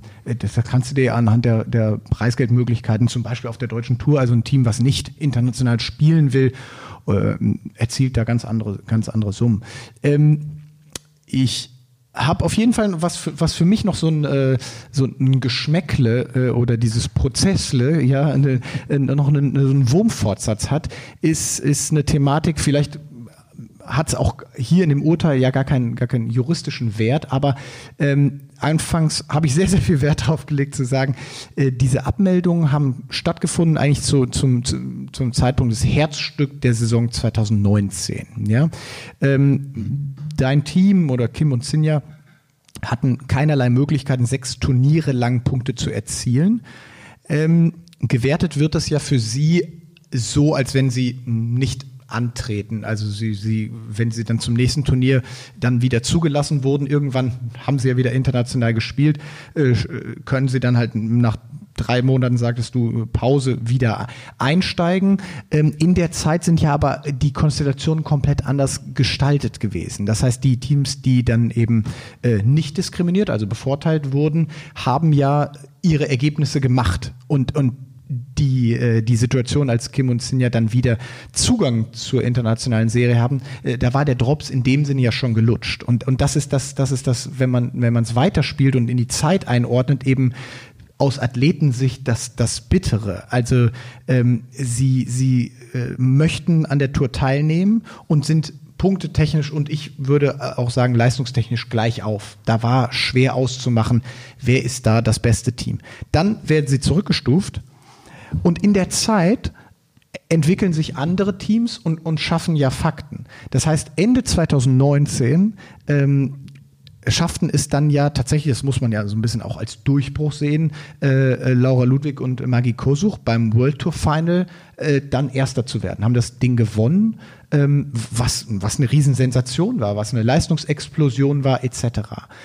Jetzt ähm, sicherlich im Urteil nicht relevant, muss man sich aber schon die Frage stellen, wären sie überhaupt in der Lage gewesen, beim Season Final zu starten, also die Qualifikationsbedingungen zu erfüllen, ähm, wenn sie vorher nicht bevorteilt gewesen wären. Das müssen sich natürlich andere Teams auch äh, stellen, ja, die dann ja bevorteilt eher, wurden. Auch um andere Teams will jetzt da keine Namen nennen. Nein, nein, aber ähm, äh, da, da ist es jetzt, ist es jetzt, da, da war es die, die, also das ist derzeit, ähm, also wenn man, wenn man wirklich diese, diese Resultate sind, war das, das das stärkste Ergebnis eines deutschen Frauenteams in der bisherigen Olympia-Qualifikation. Die ist ja jetzt gestoppt und, und interessanter wird es ja noch weitergehend, weil der zweite Teil der Olympia-Qualifikation ja aufgrund von Corona-Pandemie derzeit ausgesetzt ist. Das heißt, es weiß niemand, ob es überhaupt noch ein Qualifikationsturnier geben kann. Einige sind weggefallen. Mhm. Und ja, die große Frage ist auch, kann die FIVB, da besitze ich ja selber in der Athletenkommission mit drin, können wir überhaupt noch Turniere unter welchen Bedingungen dann überhaupt noch anbieten? Das heißt ja rückwärts gerechnet wieder, die Turniere, die die Teams spielen konnten in der Olympia-Quali, bekommen ja einen viel höheren Wert. Und von diesen Turnieren wurden Kim und Sinja abgemeldet und diskriminiert. Und jetzt würde ich noch weitergehen, dass wir dann das einzige Turnier in 2020 haben, wo wieder ein fairer Wettbewerb stattfindet und da werden sie Vize-Europameister.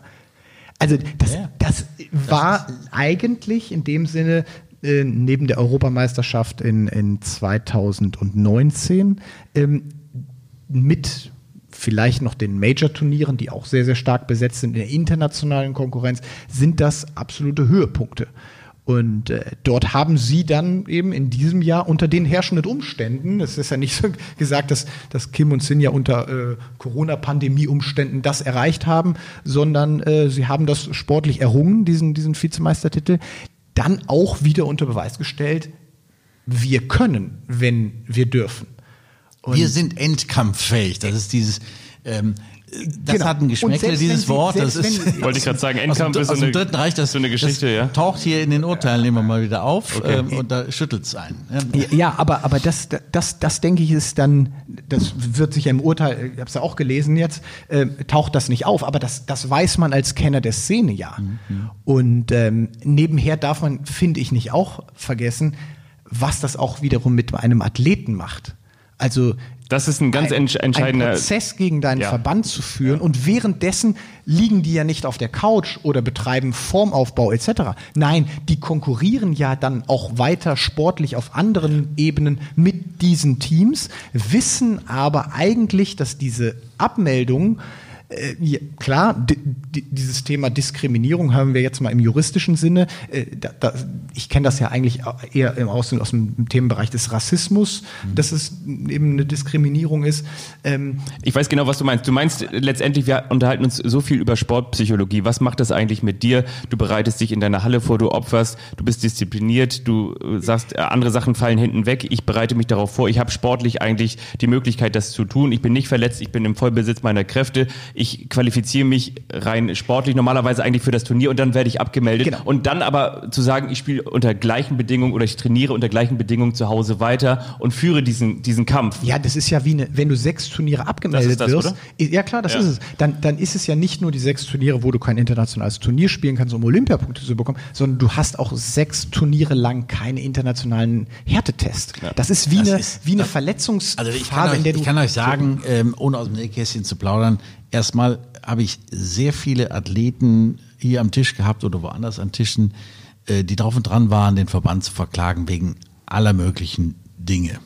Ja, das war nicht nur ähm, Zulassung oder eher sogar weniger. Und ähm, äh, das waren sogar äh, relativ großmäulige äh, Spieler, ähm, die es dann doch nicht getan haben. Du brauchst jetzt keine Namen. Und ähm, diese beiden ähm, Hut ab und deshalb habe ich die auch so in mein Herz geschlossen. Ich, ich habe ja auch immer die übernommen, die der, vom Verband liegen gelassen wurden. Wenn man meine Teams, äh, Fabi hat ja eingangs gefragt, so ein bisschen, wenn man da einen roten Faden sucht, sind es ja alle alles Typen wie Jonas Schröder oder Tim Holler, die die alle so ein bisschen ja ein bisschen aussortiert wurden, wo es ja immer ein Thema gab ne, mit dem Verband, wie wie äh, werden die gutiert, wie werden sie vielleicht weiterentwickelt, zu Turnieren geschickt, auch als es noch nicht die Zentralisierung gab. Und diese beiden hier ähm, haben einen so äh, besonderen Charakter, was ähm, das Wegstecken dieser Dinge anbelangt. Natürlich, das Team um sie rum hat sehr viel äh, Gutes dabei getan, also weit weniger ich, ich kaum, ich habe den, den, den Anwalt genannt. Äh, da muss ich sagen, Hans Vogt hat super Arbeit geleistet, ähm, Katscha hat super Arbeit geleistet. Äh, Thomas Schu- Kaczmarek. Thomas Kaczmarek ähm, ähm, und äh, Stuli, Martin Stuhlmeier, Stuhlmann. äh, Stuhlmann, der äh, Co-Trainer äh, unter Hans Vogt, auch, ist ja auch ein sehr gelassener und Gelassenheit ausstrahlender Typ. Das gehört natürlich dazu. Also ein, ein Team braucht ein gutes Team ähm, hinten an. Und das, um deine Frage, Fabi, zu beantworten, war ähm, der Nährboden, das äh, als Sportler psychologisch, psychisch wegzustecken. Ja, diese Abmeldungen und und sagen so, wir konzentrieren uns voll auf den Sport und das läuft irgendwie und wir haben einen super Sportanwalt, der ist sympathisch, der kämpft für uns, der, der ähm, ist richtig motiviert, hier dieses äh, zu gewinnen und ähm, so kannst du das nur durchstehen. Und das ist ein Sonderfall.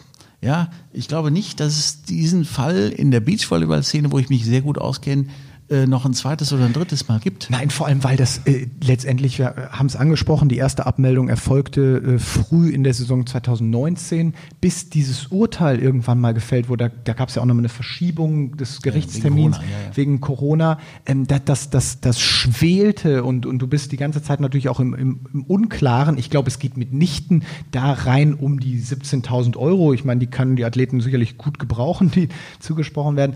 Aber ähm, da habe ich auch oft dran, dran gedacht, wie, wie, wie hart das ist. Und wenn wir diese Geschichte weiterspielen, also klar, ich hatte gerade mal das, das Thema hätte, wenn, was, was wäre da eventuell noch eingetreten, aber äh, die Zeit ist ja nicht stehen geblieben. Dieses Team hat sich dann aufgesplittet, aus, aus freien Gründen, zumindest habe ich das so wahrgenommen. Und jetzt kommt es so, dass, ähm, dass äh, Sinja ja mit einer jungen Athletin am Stützpunkt in Hamburg, äh, der natürlich auch geführt mit betreut von einem Sportdirektor und eben den Bundestrainern, äh, die ja dann auch die die ja, Personifizierung des Verbandes irgendwo sind, wechselt und, und die tatsächlich dann im tagtäglichen sieht. Und äh, da denke ich auch so, wow, diese Geschichte, die wird immer abstruser und härter auch. Ja, das spricht doch gerade für Sinja. Das, stri- das Ne? spricht für sie, aber, aber also sie hat dieses, sie hat diese Aufgabe geschultert, hat da auch, auch Recht bekommen, zusammen natürlich mit Kim. Und, und jetzt wird sie dann aber äh, äh, ja auch, auch diese, diese Revision, also den, ist Revision der richtige Berufung. Begriff, Berufung äh, des Verbandes dann noch dann äh, erleben, aber dann natürlich äh, als Mitglied des Stützpunkts und eventuell auch als Nationalteam. Und, und das, das Ja, denke wird ich, die- das Aber wenn du in Berufung gehst, äh, da musst du mich korrigieren, hast du noch nicht recht bekommen, oder? Also Sie haben ja erstinstanzlich Recht bekommen. Genau. Die erste Instanz nennt man Landgericht, Ja. ab, ab 5000 Euro Streitwert. Und dann gibt es die Berufung, ähm, das ist das Oberlandesgericht, da kann sich der Unterlegene, hier der Verband, Mhm. ähm, ich sage jetzt mal im Volksmund, über das Urteil beschweren. Kann sagen, die Klage war nicht zulässig, außerdem ist sie falsch begründet, ähm, wir haben Recht. Ja? Alle Argumente nochmal auf den Tisch. Ähm, begrenzt ist der Verband darin, wirklich neuen Vortrag zu bringen. Plötzlich aus, das Kaninchen aus dem Hut zu zaubern, aber wir haben noch den und den Grund äh, äh, gehabt. Also Sie können Das jetzt nicht sagen, es, es war übrigens nicht nur die Country Quota, äh, sondern es war auch un, unser, unser Trainer und Wissenschaftler, ähm, der, der das beurteilen konnte. Das ist, ist ein Mann von, von Ruf. So, Ähm, wenn dieser- das bestritten dieser- wird, wenn das bestritten wird von dem Anwalt von Kim und Sinja, ist das verspäteter Vortrag. Denn den hätte man schon in erster Instanz bringen können. Ja, ist eine, eine sehr gefährliche Situation. Das, äh, das Oberlandesgericht Frankfurt hat sich also erstmal primär nur mit diesem Streitstoff zu befassen, also mit dem Argument, wir konnten hier bei den neu gebildeten Teams hier nicht noch eine Country-Quote einführen, zu befassen und, und, und damit, äh, was rechtlich das Landgericht Frankfurt aus diesem Argument gemacht hat, indem es mit ganz harten Worten auf einer halben Seite gesagt hat, liebe Leute vom Verband, das ist kein Argument. Ja? Und ähm, neuer Vortrag wird nur zugelassen, wenn der Gegner ihn einräumt. Was natürlich äh, Paul Lamberts und auch Sinjan äh, Kim nie machen würden, ja, dieses aus dem Hut Das heißt, welche, welche Chancen hat äh, die Berufung? Also ich äh, sehe das Urteil als ziemlich dicht an. Ja, ich, äh, ich ähm, sehe die äh, Berufungschancen allenfalls so bei 20 Prozent. Äh, sag ich mal, man kann als Jurist, der da 35 Jahre sein Haut zum Markte getragen hat, äh, bei solchen ja, Abwägungsvorgängen, eine Diskriminierung, ja oder nein, ist ein Abwägungsvorgang. Ähm, sind die Gründe triftig, sind die Gründe nicht triftig? Ne, 19 1921 GWB, Gesetz gegen Wettbewerbsbeschränkung, das ist hier die Norm, um die es geht, die, die Benachteiligung, ist natürlich eine Vorschrift, die eine Abwägung voraussetzt. Ist der triftige Grund da? Ja, das ist ähnlich wie bei einer Kündigung. Ja, könnt ihr euch so vorstellen, ne, wenn einer einen rausschmeißt, äh, einen Mieter rausschmeißt oder einen Arbeitnehmer rausschmeißt, hat, war der Grund triftig. Ja? So, da ist immer ein Restrisiko drin, auch in der zweiten Instanz. Aber überwiegendes Risiko sehe ich beim Verband. Inwiefern äh, äh, könntest du jetzt noch mal ganz äh, für uns Jurist äh, diesen, diesen Begriff ähm, der, der Gültigkeit dieses Urteils auch für andere Beachvolleyball-Teams ähm, mal erklären? Weil Gar wir, keine, gar keine okay. Gültigkeit. Das hat was mit Das- der Feststellungsklage zu tun. Ja, richtig? das ähm, Urteil wirkt nur, wie wir Lateiner sagen, inter partes zwischen den Parteien, also äh, Sinja und Kim einerseits und dem Verband andererseits. Ja, so Gelten Sinja und Kim da als Team oder als Individuen?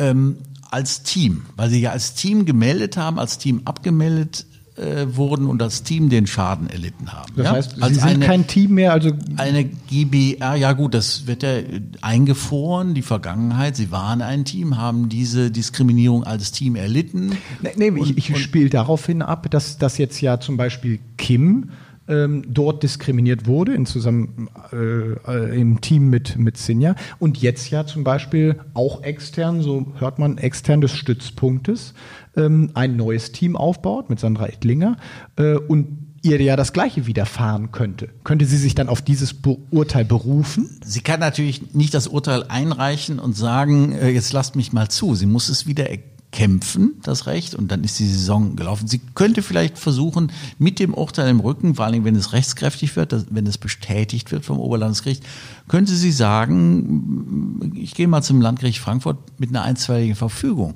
die ja binnen Tagen entschieden wird, mit diesem Urteil in der Hand, wenn der Verband äh, die gleichen Fehler macht, sage ich jetzt mal kurz. Wann entscheidet denn das Oberlandesgericht? Weißt du das zeitlich? Das kann ich nicht sagen. Das ist, ich, mein Tipp wird sein, so im Sommer.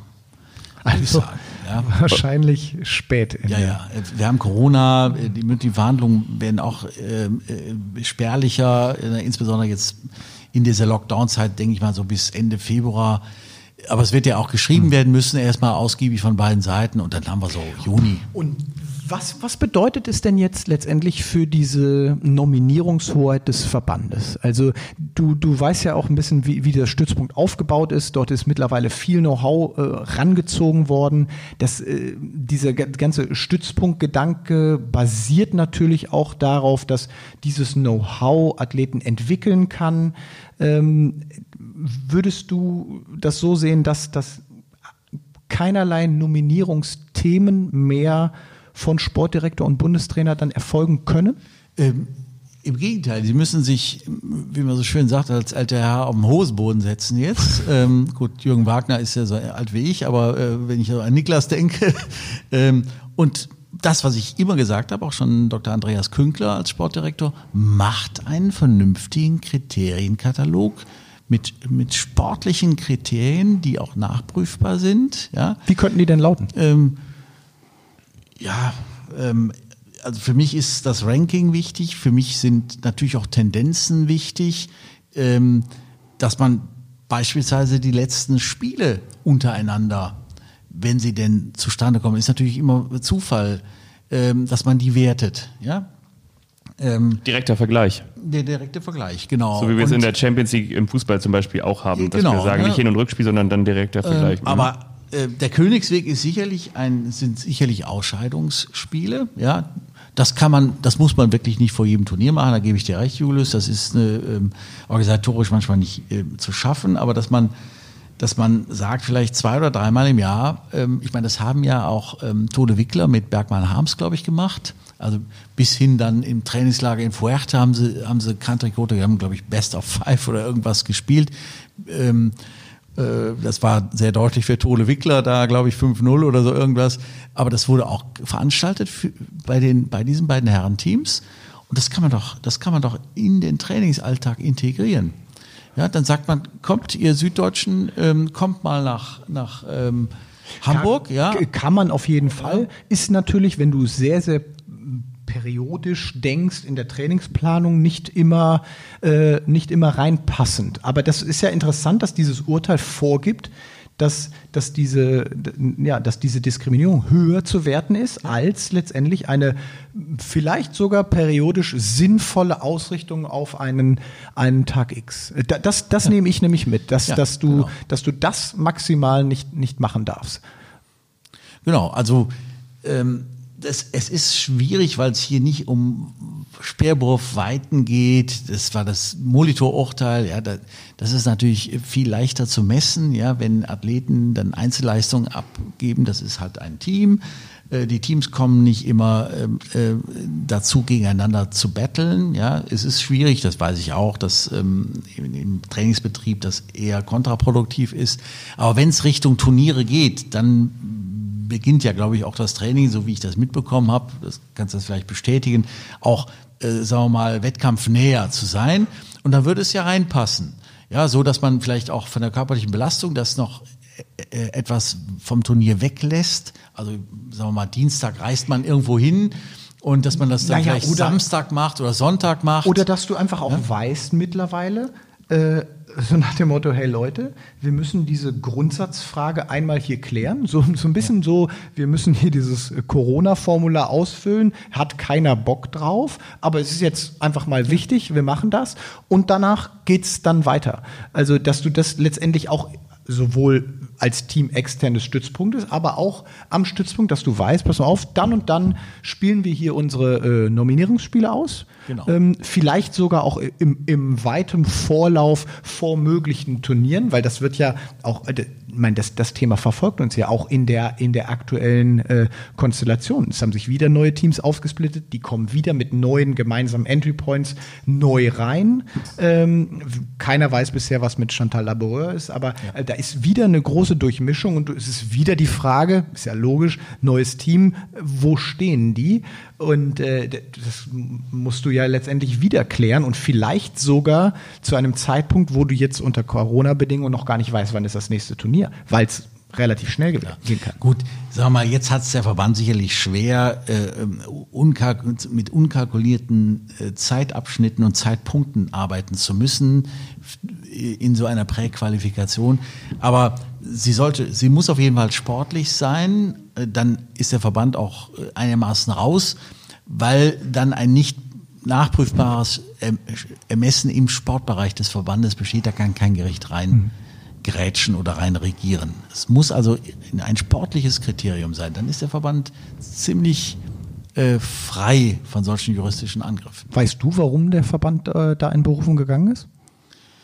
Ich habe gehört, dass die letztlich eine Seite der materiellen Begründung jetzt ähm, über die reine äh, prozessuale Zulässigkeit mit dieser Schiedsgerichtsklausel ist das Urteil ja so auf eineinhalb Seiten materiell, was die Diskriminierung anbelangt, begründet worden, dass dem Verband das zu dünn ist. Ich halte, wie ich eben gesagt habe, ähm, diese äh, Worte, die der Richter gefunden hat, für sehr klar, krass und entschlossen. Ja, ähm, du hast es gelesen, ich will die Zuhörer jetzt nicht langweilen mit langen Zitaten.